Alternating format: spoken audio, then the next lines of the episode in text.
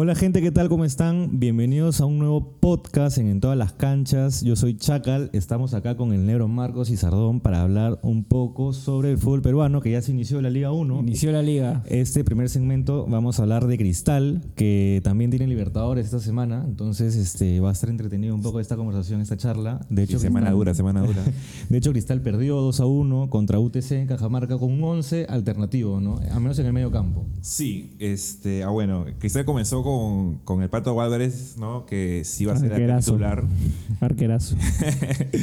que tuvo una fallita ahí que ya vamos a conversar. Una, que- una nomás. Y que se agarre, que Solís este, viene jugando bien y tranquilamente le puede quitar el puesto. Puede ser, sí. Me gustó en el preolímpico, ¿no? Lo- de lo poco que tengo que destacar de esa selección, Solís creo que estuvo buena actuación. Sí, sí, Pero tiene potencial. El Pato Álvarez se equivocó. Sí, se equivocó. Más adelante, más adelante. Ya, dale, dale. Vamos viendo, repasando cómo, formó Cristal un poquito. Eh, bueno, venía Madrid este, haciendo central, ¿no? central con Merlo, pero en este caso este, Barreto se animó a, a poner a Reboreo. O sea, no sé si lo hizo porque confió más en Reboreo o porque quería guardar a, a Madrid. Ya, cosa, cosa loca, ¿no? Están guardando Madrid. Sí. Me lo queda. Ya. Y este, Cabello estuvo por derecha y por izquierda estuvo esta vez Huerto, que Loyola venía, venía siendo el titular, pero ahora pusieron a Huerto otra vez también para la- el tema de la rotación. Sí. El, el- el gran cambio fuerte para mí, porque todos en la defensa, de alguna forma todos ya tienen recorrido, fue en el medio campo. En el 4-3-3 que maneja Cristal, pusieron a Tábara en el medio al joven Castillo y por derecha a Inga, en interior derecho Inga. Entonces es un mediocampo muy, muy, con muy, muy poca experiencia, creo. Son dos jugad- jugadores debutantes, más Tábara que, que ya tiene recién uno o dos años Pero Cristal. Tábara, que es un jugador joven, joven. y era el más experimentado en ese medio campo. Ajá, Era el más experimentado en ese medio campo. Y yo creo que ahí, principalmente en el primer tiempo, Cristal fue lo que más sufrió. O sea, es muy diferente como cuando, Cristal tenía a Calcaterra, Cazulo, Bayón o, o Tábara ahora. Este, esos, tres te, te cubrían todo el medio campo, pero estos tres jóvenes que sí tienen mucho potencial no pudieron en la altura de Huancayo con un campo también que estaba un poco desastroso porque es sintético más una lluvia fuerte. ¿Huancayo? No, en Cajamarca. Cajamarca, perdón. Cajamarca. ¿Qué partido has visto hoy? En Cajamarca, pero- entonces fue difícil. ¿Tú estás, estás de acuerdo de que Cristal haya guardado algunos jugadores para el partido de la Libertadores? ¿O hubieras querido que empiece, no sé, con Calcaterra, quizás, o a un jugador con más experiencia? Mm, Yo creo que sí, sí, o sea, yo prefiero que al menos en las primeras fechas juega con, con sus mejores este, jugadores porque está saliendo una pretemporada y tu, tu equipo necesita ritmo. Entonces, Exacto. no es que se estén, van a estar muy cansados, ¿me entiendes? No, no, creo que... Lo que de hecho para mí. grave, A diferencia cuando tienes Libertadores o inter- torneo internacional Claro. a mi Eso- temporada cuando ya tienes muchos partidos encima. Eso fue creo que fue, le dio la ventaja a la U en su partido, que ya hablaremos en, un, en otro segmento. Pero ahora, para mí sí es válido, ¿no? O sea, Sí, es totalmente vas válido, a sí. jugar un partido de Libertadores, fase, fase 2, y que no solamente es importante en lo deportivo, sino también en lo económico. Entonces Sí, hay, hay que salir con válido. todo Es- a los del- Libertadores, ¿no? del- del- del técnico. Y ya una vez que ya Bueno, tuvimos un problema técnico, Sí, sí. pero continuamos en el, el- en el Se pudo solucionar, se pudo solucionar. Estábamos hablando de la importancia de la Libertadores, no solo en lo deportivo, sino también en lo económico, ¿no? Ajá, exacto. Sí, bueno, al final yo creo que es una decisión válida tanto usar tus titulares o guardarte para el partido.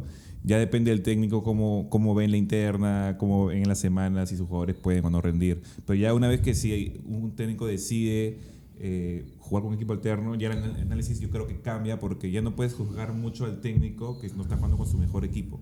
Claro. Entonces ahí, este, porque le ha caído bastante Bueno, palo a Barreto, eso, es, pero- eso es algo que hemos, hemos, bueno, no criticado, pero que hemos evaluado o analizado siempre, ¿no?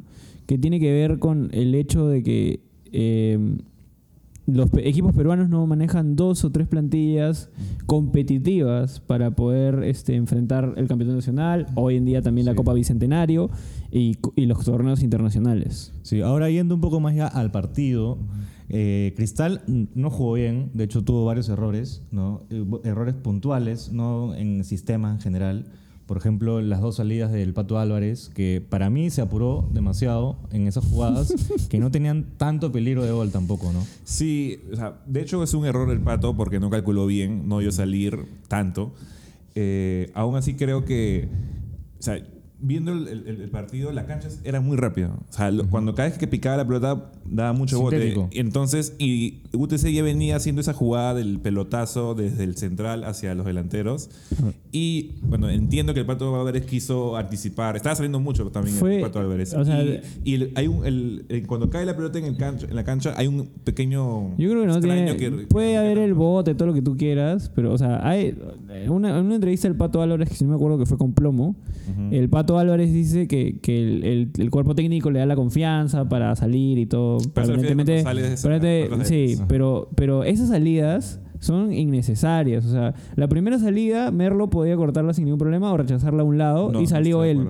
Él salió y más bien estorbó en vez de ayudar a los defensas, porque habían dos defensas, Merlo cerrando, no sé si era Merlo, sí era Merlo porque está en el lado izquierdo, y en vez de rechazar, quiso controlar o dar un pase. Entonces, yo, yo no sé, nunca he visto jugar Ah, al Pato esa- Álvarez. esa Esa, es la fue- primera jugada. esa jugada sí la- Eh, eh, la yo, no, yo no he visto. Yo- o sea, yo no sé si el Pato Álvarez pues, es Neuer con los pies. No, sí Pero, pero si no, si no estás seguro, brother, reviéntala, ¿me entiendes? O sea, Sí. es mejor, es mejor que recibir un gol.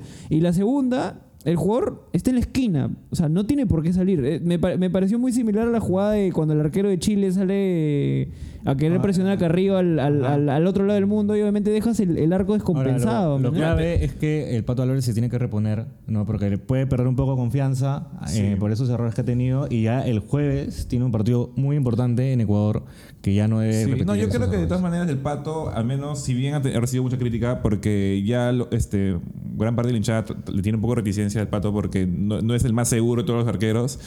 Y al, al estar Solís justo comenzando a surgir, ¿no? Joven, con bastante potencial y no buenas actuaciones, ya es- los- como que lo están, están viendo su titularato. Yo creo que, pero eso es por fuera. O sea, yo creo que en la interna Pato debe estar recontra apoyado por No, debe tener, el- sí. seguramente tiene el apoyo todo el plantel. A- Además, yo sí creo que si bien el gol es, un error de él, de todas maneras es un error. O sea, no, no, no lo voy a librar de eso. Sí, yo creo que viene de una propuesta de que él tiene que salir y disipar en ciertos casos. Y yo sí creo que si él no salía, Kevin Ruiz iba solo igual. Claro. O sea, yo, yo creo que se metía en diagonal y ni Merlo, ni en este caso Reboleo, iban Igual el, el partido tuvo eh, Es un riesgo que tomó muchas condicionadas, o sea, muchas variantes. No solamente el error de Pato Álvarez ha hecho que Cristal pierda, sino No, totalmente. hubo también Cabello, por ejemplo, no cerró bien en el segundo Ah, gol de a Ca- Cristal. Ca- Cabello sí la pasó negra con, con- con Sí. Kevin Ruiz, que tuvo el mejor partido de su vida, creo, probablemente. Partidazo. Sí, fue un Y- mal partido del equipo en Sí, general. Pregúntale- pregúntale a Reboredo. Echarle la culpa al, al Pato Álvarez. Este, No, está de más. O sea, errores pueden cometer todos. Yo, lo, yo le decía al Pato Álvarez porque eh, eh, Sardoncito es un fiel defensor del Pato. Yo lo defiendo el Pato Álvarez, Y- yo le tengo, le tengo fe.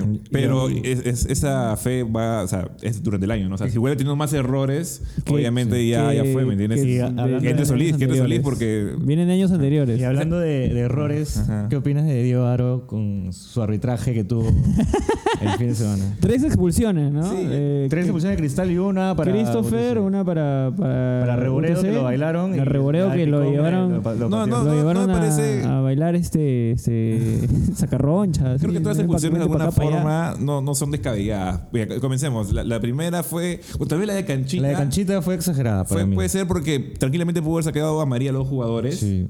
Y creo que más perjudicado salió Cristal eh, al, al sacar, salir Canchita. Incluso Canch- este, Canchita había recibido un golpe y un medio codazo en la cara. Incluso en sus redes lo, lo- lo Canchita tampoco no es un jugador conflictivo, ¿no? Es No. un jugador No, que, no, no. que- Pero era muy importante, en ese, en- en- justo de los más experimentados que tienen que estar en el campo, justo se, se lo sacaron a Canchita. Y creo que más que las expulsiones, lo- los, errores de Aro fue en el cómo llegó el partido. Como esas, falsas, esas faltas este, que no les cobró Canchita, pero sí, con Cristal sí, le, fue- sí fue mano dura, ¿no? Eh, entonces, este, tal vez no pudo, esa- tal vez la expulsión de Canchita con otro pudo haber sido discutida, pero la de Las Cabello, son- la de Cabello bien, su segunda María, Cabello que todo el partido lo, suf- lo- lo sufrió, Y- y la de Reboreo que no ven.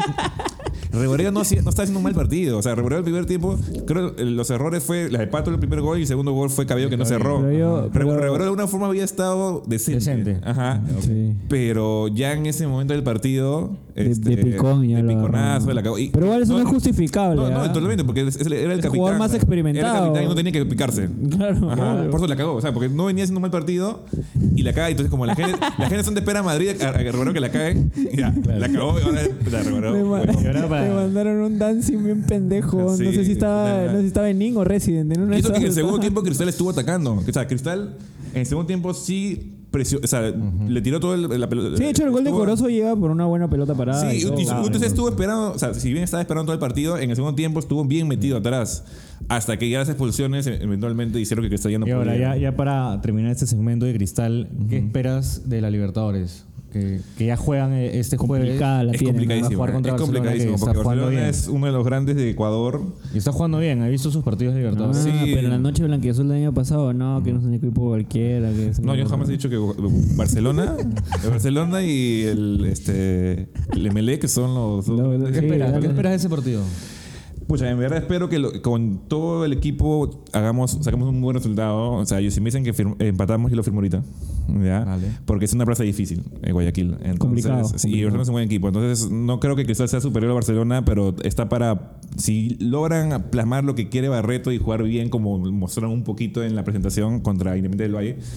Creo que sí es- podremos clasificar. No creo que ¿sabes? Esté, esté muy decidido la llave. O sea, es una llave bien peleada que dependerá mucho de ojalá- qué pasa en los partidos. ¿no? Ojalá, ojalá Cristal, este, bueno, eh, no sé si las expulsiones también valen para Libertadores. No, no, no, no, no.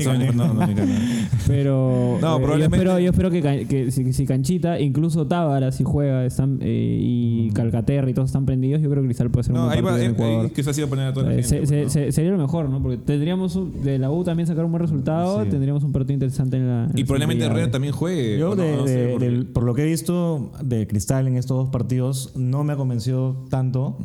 Y yo creo que Barcelona sí es superior a Cristal, pero espero que igual eh, que tenga un buen resultado ¿no? por el bien de, de fútbol. Sí, está difícil. Igual, mira, este. Eh, ya Herrera está volviendo, tuvo unos minutos en, en ese partido. Eh, Sí, Corozo. el año pasado está volviendo. Sí, o sea, se volvió, se sentió otro, otro, otro golpe, pero Corozo también está mostrando cier- ciertas cositas. Y hermoso. Ortiz no jugó, que eh, siento que le va a jugar y Cachete también puede dar. El ataque cristal puede hacerte daño. Sí. Ojalá, ojalá, que- Ojalá que, que tenga sí. partido. Así que nada, gente, eh, no olviden de escuchar. También lo pueden escuchar por Spotify y en YouTube es. también. El negro Marro nos ha dicho el lunes, ¿no? Todos los lunes va a salir. ese- Sí, eh, todos los lunes sale, o en la madrugada o en la mañana, o va saliendo ahí, todos los lunes sale el podcast para que lo escuchen en, en su trabajo, en su chamba, en el baño, cuando estén ahí, después del almuerzo, en el micro, en donde, en donde sea que Así es, gente. Y este, nada, he puesto la cajita cristal ahí porque hoy el Tottenham, que también sigo mucho, tuvo un triunfazo contra el City. No, no, no. Sigo el Tottenham, así gente, como atentos a- a- al canal, que de hecho está chévere. Estamos subiendo bastante contenido. Se vienen los otros Y segmentos. Se viene el segmento de Alianza. Así es. Buenos días, tardes, noches, queridos oyentes. Depende de la hora en la que lo escuchen. Estamos acá iniciando el segundo segmento de este podcast en el que nos tocará conversar un poquito sobre lo que fue Alianza contra Alianza Universidad, un partido que tiene acá a mis compañeros Daniel Jurado y Sebastián Marcos un poquito tristes. Un 3 a 2 que le parece doler bastante al No. conjunto Crone. No sé qué El super equipo. El super equipo. Los cuatro fantásticos. Bueno, como- yo, yo estaba ilusionado con que, con que debutemos goleando, ¿no? Porque el equipo estaba fuerte, pero nada, debe haber sido porque no pude ir pues, al estadio, ¿no? Entonces, Ahora la sala está invertida. está Jurado no- invertida. Claro, tengo que estar No, juntos. fue un partido extraño porque digamos que Alianza, Alianza Universidad llegó a plantear más fútbol de visita que lo que podía hacer Alianza, por ejemplo. ¿no? O sea, Alianza que eh, Bengochea ha mostrado este año un estilo de juego diferente, más cercano, dicen Unexpected. algunos, a, a lo que es el estilo de juego del club, de, de Alianza Lima, eh, pero que ni en los dos primeros partidos no le da resultado. Es muy pronto para mí decir que no está funcionando, que porque para jugar de ese estilo hay que adaptarse, los jugadores tienen que Sí, tener un tiempo de adaptación. De hecho, Sin sí. embargo, este hay algo que no está funcionando y para mí es que nos falta un 6. Ah, bueno, también yo creo que es bastante difícil adaptarse rápido a una línea de tres. ¿no? Para mí la línea de tres es, la, es el esquema táctico más difícil de, Sí, de, lo- de plasmar y es el primer partido. Este, de hecho, Beltrán fue... O sea, hicieron lo que quisieron con el Che. Sí, todo el verdad, partido. sí. Este, y antes de que en algún momento hablemos de los árbitros, hablemos de, de Alianza. ¿no? Puntos altos, puntos bajos, Daniel. Bueno, poco para complementar lo que dijiste, eh, el equipo en sí, o sea, el equipo contrario, perdón, Alianza Universidad, tiene elementos que conocen el estilo de juego de Pablo Bengoche. Entonces por ahí también que pudieron aprovechar. Un Pajoy enchufado. Enchufadazo, mano. Enchufadísimo. Jugó un partido, no, no pero le, no le he visto un partido así en Alianza nunca en mi vida. Que se inspiró para, o sea, jugó, jugó muy bien. Pa- pase de. Neca Vilches para dejar solo Neca, a no entiendo lo de la Neca. definición. Entonces, son cosas que en verdad sí nos ha dolido mucho nosotros como hinchas. Ahora, puntos, puntos altos en Alianza para mí fueron Yandesa. Jugó un buen partido de ese. Creo que nadie se esperaba su Era- salida. Para mí eran, mira, y esos son mis puntos altos. y para siete, mí eran siete pulmones eh, Balboa. Qui- eh, Quiroga, era Quiroga, Este, Quiroga. Quijada. Quijada, perdón. Robert Quijada. no, Había pecado. Robert, Robert Quijada, para mí eran Robert Quijada, Balboa, Quijada, es un buen eh, partido. Mora Sí, y buen partido. Bayón y Rocky contra Alianza Universidad. Y Butrón.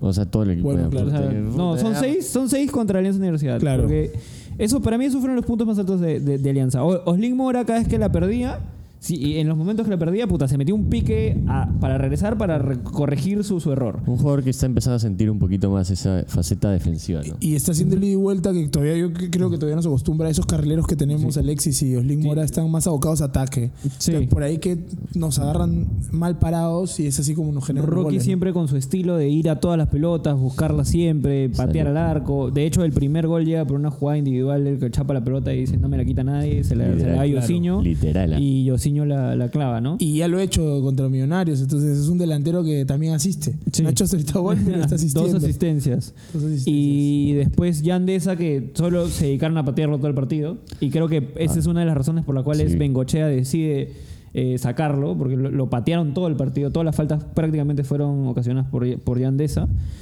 Y después Bayón, que lamentablemente en su función de mixo no tenía un compañero, porque para mí Ascuez, si bien es cierto, hizo el gol, y ahí en el cuando sale el video de reacciones van a, van a- van a ver qué ocurrió con Ascuez todo el partido y con la hinchada. Eh, Ascuez no corría. O sea, Ascuez perdía la pelota, caminaba, este, no regresaba. O sea, tío, tú, tú eras menos displicente, weón. Estaba. Gracias, gracias por tanto. Sí, no, no, no entrando, en- no al estás aire. entrando a la posición y es necesario. O sea, solo son dos volantes y esos dos volantes tienen que sacrificarse. ¿no? Y O sea, de hecho, ninguno, de es, 10. y ninguno es un perro. O sea, Bayón Exacto. es un jugador que se Mixto. para muy bien, muy, que se posiciona muy bien, pero finalmente es un jugador mixto que siempre ha estado acompañado de un perro. O sea, cuando ha jugado en la selección, Con ha estado acompañado de, de alguien. Cuando ha jugado en Cristal, ha estado acompañado de Cazulo.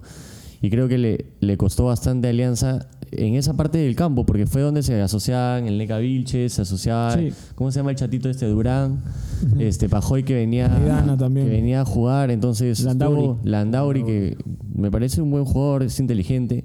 Veloz. Entonces, Alianza Universidad supo explotar las debilidades de Alianza. O sea, Alianza le dio ese espacio y Alianza Universidad lo aprovechó. De hecho, había un rato que solamente tocaban, parecía que estaban jugando camotito. Sí. Sí. Y ahora, eh, su- o sea, falta que venga Fuentes del, del Oli- Que supone que yo entiendo que Ascuez va a salir y va a entrar Fuentes. O sea, y Yo no, también creo y no que creo que Ascuez sea un mal jugador. A mí me gusta mucho el fútbol de Ascuez, pero no lo veo en esa posición. Que bestia como es cuando sube al ataque ese huevón. Se, se Sí, hizo un golazo, nueve, golazo, hizo un hizo gol un golazo, espectacular, una golazo. pintura. O sea, Y casi hace otro. es y para, casi hace es para- o sea. o sea, Ascuez es un jugador para ponerlo como pieza de recambio y sabes que te puede resolver el partido por ahí, porque tiene esa llegada, pisa el área. Pero, Pero no es claro, para si, no, marcar. si, no, si no está teniendo marca, el equipo no va a funcionar. Necesitamos ahora, un- esperé necesitamos también más mejor- de. Alexis Gómez. Alexi, sin eso. Alexi Gómez. De Alexi Gómez. Alexi. Alexi. Perdón Ah, por bueno, es, es un jugador que no le gusta jugar de marcador. O sea, a él no le gusta. Y a mí no me importa si le, gusta o no le gusta. Él tiene que jugar que donde lo pone, marcador. cholo. Y ahora le- la mentira de Bengochea es que no es marcador, es alero. Es Wing, alero, wing. Es wing. Entonces, no, entonces. Alero. eh, ¿Por qué? ahora por qué- casi le sale un golazo. a- Sí, un golazo. ahora, ¿por, qué esperé, por qué esperé más de él? Porque, porque, o sea, yo entiendo que en, es- en este estilo de juego eh, lo- los wings o los aleros tienen Los que wings. llegar directamente hacia, hacia Los la línea del wings. centro. Los hot wings. Entonces tienen que echar esos centros desde la línea, o sea, desde el área, no desde atrás. O sea, la mayoría de centros fueron desde tres cuartos de cancha hacia adelante. Entonces, pero así le mete los centros Brasil, ¿ah? Ahí Dani Alves y Marcelo le meten es, igualito. es verdad. Bueno, pero es más verdad, preciso, pero, con más potencia, Claro, hay que practicar. o sea, hay que, hay que, yo creo que hay que llegar al área para, llegar con más profundidad. Ahora, me gustó mucho lo de Robert Quijada, un defensa veloz, Con fuerte, con salida. Al, al segundo tiempo se hizo unos centros bien pendejos que, que Sí. casi terminan Es un en jugador bastante interesante. Me gusta bastante lo que hace Robert Quijada y que incluso se puede probar de lateral en algún momento. Si es que cambiamos esta formación del sistema nuevo. 3-4-3. Eh, para mí es una formación que se tiene que trabajar mucho más, Mucho, pero no sé si tenemos tiempo para trabajarlo. Ah, e- es, verdad. Y de hecho, este, yo creo que cuando decía hacer los cambios fue porque Deza y Arrey ya un poco más bajaban hasta el área de Butrón a pedir la bola porque la salida de Ascuez y de Bayón era, era nula. Y ya tenerlos en esa posición era desperdiciarlos. Cuando Bengochea decide hacer el cambio, mete al Fe- a Federico, que a Chacal le encanta el pelado, le encanta cómo juega. Mucha gente no lo banca, pero Chacal dice que es un jugadorazo. Ah, su madre. Casi el hace, pelado. eh, Le hace recordar peina, sus videos de peina en el infancia. gol de Tenchi Ascuez, Han, la Johnny, asistencia Johnny. para Johnny. Este, pero sí, o sea, como tú dices, ya no, ya no sabemos si hay tiempo para que Alianza se adecue a este esquema. Ujú. Ahora, por ejemplo, mira, Aguiar, todo pesado, sin fútbol y todo lo que quieras. El, el Bon se posicionaba mucho mejor que cualquiera. O sea, hizo centros, se pe- venía Qué a bajar bestia, la cómo le, pelota. Conoce oh, la qué cancha. bestia, cómo le pega Sabe- con los dos pies a Guiar. Sí, Sí. sa- sabe con- peor es Oye, que se entra- con la izquierda de pendejadas. entra y no me acuerdo quién estaba parado en el tiro libre y le decía, "Ya, hermanito. Sí, Y voy, a. Gómez, a Gómez, lo recontra rimó, weón. Claro, o sea, Gómez 8 lo anda para allá. Ya, y para, para que no falte la polémica, vamos a darle el último minuto que ya Jax me está cortando al árbitro. No, pues. Algo que le quieran decir al árbitro. Mira, yo al árbitro no le voy a decir No sé. nada. Yo creo. Porque Bengochea ya le dijo cosas. Mira, yo creo que yo creo que Bengochea en este en esta ocasión para mí ha exagerado. O sea, es la primera fecha, cholo. O sea, no, Claro. o sea, Ya no San- puede San empezar a Martín- decir que San hay Martín ganó su partido. cosas detrás de eso, que claro. Cristal lo expulsaron con dos expulsiones muy buenas. Sí, ya la gente está diciendo que es un complot contra el. los Sí, ya es, hicieron es contra el lado cinco demasiado chicoteo. ¿no? Yo preferiría no hablar del árbitro. Eso no quita que los árbitros en nuestro fútbol No, sí. son Sí. pésimos. Sí, Tenemos un de nivel hecho, pésimo de árbitros, los- pero creo que se equivocan para todos los equipos. O sea, en algún momento se van a equivocar en favor de Alianza. ¿Y qué, qué vamos a decir? No recuerdo una primera fecha. Demasiado abuso de autoridad de los árbitros. Y no recuerdo, demasiado. no recuerdo otra fecha, una, otra primera fecha con tantos expulsados en los partidos. Qué bestia, man. Así son Solo siete, han habido ocho expulsados. Más expulsados que goles, creo. Algo así. Qué bestia. Ahora, están, están Y, y algo, y algo, y, y por qué no estoy de acuerdo, porque si tú, si tú, si tú quieres, si tú quieres Si ganar tú, el si partido, tienes que hacer los goles, no importa el árbitro. Si haces los goles, no, no hay cosa que haga el árbitro para que, para que te lo pierdas. Entonces, Pero sí le afecta directamente la expulsión Sí. de Salazar, que para Eso mí no sí. era. No, para mí no era penal. Para mí no era nadie, penal. Era chacaleado, ahorita lo corto. Izquierda, Beltrán sigue al y medio había un hueco espectacular. En, en ese gol fue automático. O sea, el Che sale con todo a, a cortar pensando que tiene a Salazar atrás. Pues no Y tenía. Y, Salazar estaba que Y se Salazar un juguito en el oriente. sí, ya está Claro. comprando su, su, su Rocky, su Rocky de Claro. 14 lucas. Y Soy yo y sí. eso ha sido la conversación Bueno. sobre Alianza Nos ha 2, cortado rápido, Alianza. Universidad Bueno, no sé. 3. Ojalá que Bengochea cambie el sistema para enfrentar a Manucci. Solo espero eso. Sí, ya, ya viene el, el video de reacciones también. No se preocupen que nosotros sí subimos los videos de reacciones cuando perdemos. Tranquilidad, Sí, tranquilidad. Está bueno, está bueno el video. ¿ah? Está Un saludo para el negro Obviamente Tristeza, está bueno, a ve quien no le gusta ver el video. Obviamente está bueno el video, a quien no le gusta ver al negro sufriendo. Basura. cuando Alianza no gana. Así que ya se viene el tercer segmento hablando de la U, lo que será la Copa. Libertadores, su victoria importante ante Melgar. Así que Vamos, hasta Alianza, el próximo igual, video, podcast final. o lo que sea que estén viendo. Adiós. Hello, bienvenidos a este tercer segmento en el que estaré yo, quien les habla, Jürgen Schmidt, conversando con. Juanma y con Chaga. Los que nos escuchan en podcast deben imaginarse un gringo hermoso. Blancazo. No tengo nada de eso. Acá con Juanma y Chaga lo vamos a conversar un poquito sobre la importante victoria de la U frente a Melgar, la importante clasificación de la U a segunda fase y lo que será este partido contra Cerro Porteño. Sí, una semana redonda, ¿no? Para el, para el cuadro crema. De hecho, Como jurado. Tuvo una, tuvo una victoria ante Carabobo y ahora una victoria en Arequipa, que no todos van a sacar tres puntos en este campeonato en Arequipa. Es una plaza complicada. Y de hecho, la U no ganaba desde el 2014, ¿no? ¿Qué fue? Así para que se escuche bien. Sí, es una victoria importante. De hecho, se sufrió bastante.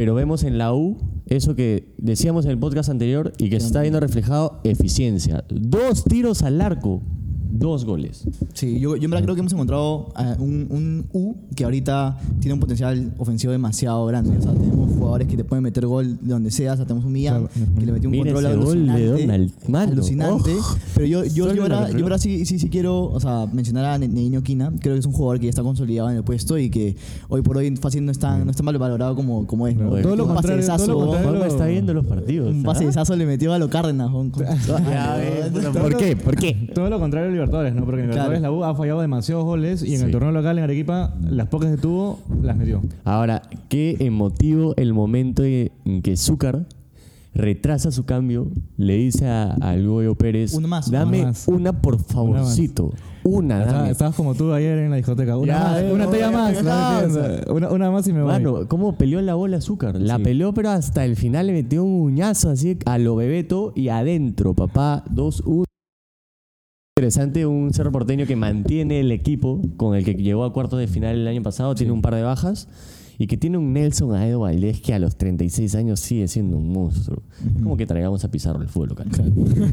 No, pero yo creo que la U es- está jugando bien, ¿no? Está, se ve que, que tiene los conceptos claros qué hacer, ¿no?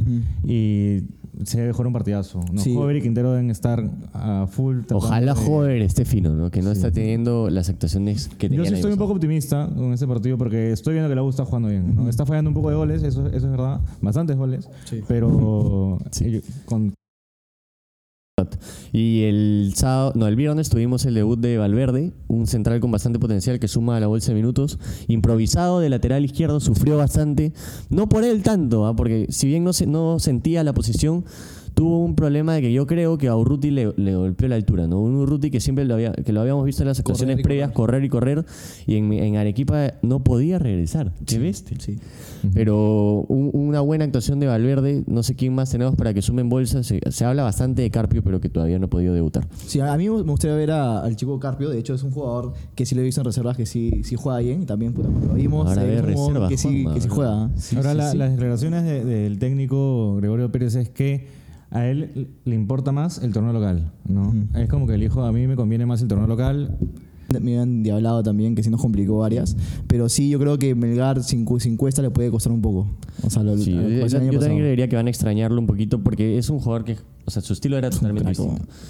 Ahora, gente, no se pierdan, eh, tenemos el miércoles el partido a las 5 y cuarto de la tarde, un horario medio complicado el que nos da la Comebol. Y las- las eh, entradas que la U enfrentará a. Cerro Porteño. Hay más. Yo creo que tratan de compensar, saben que va, a- va a ir menos gente por la hora. Es un poco complicado que la gente sí. pueda ir a 5, entonces suben los precios para que igual la taquilla. Sí. Sí. claro, mierda, no por la cosa. fe.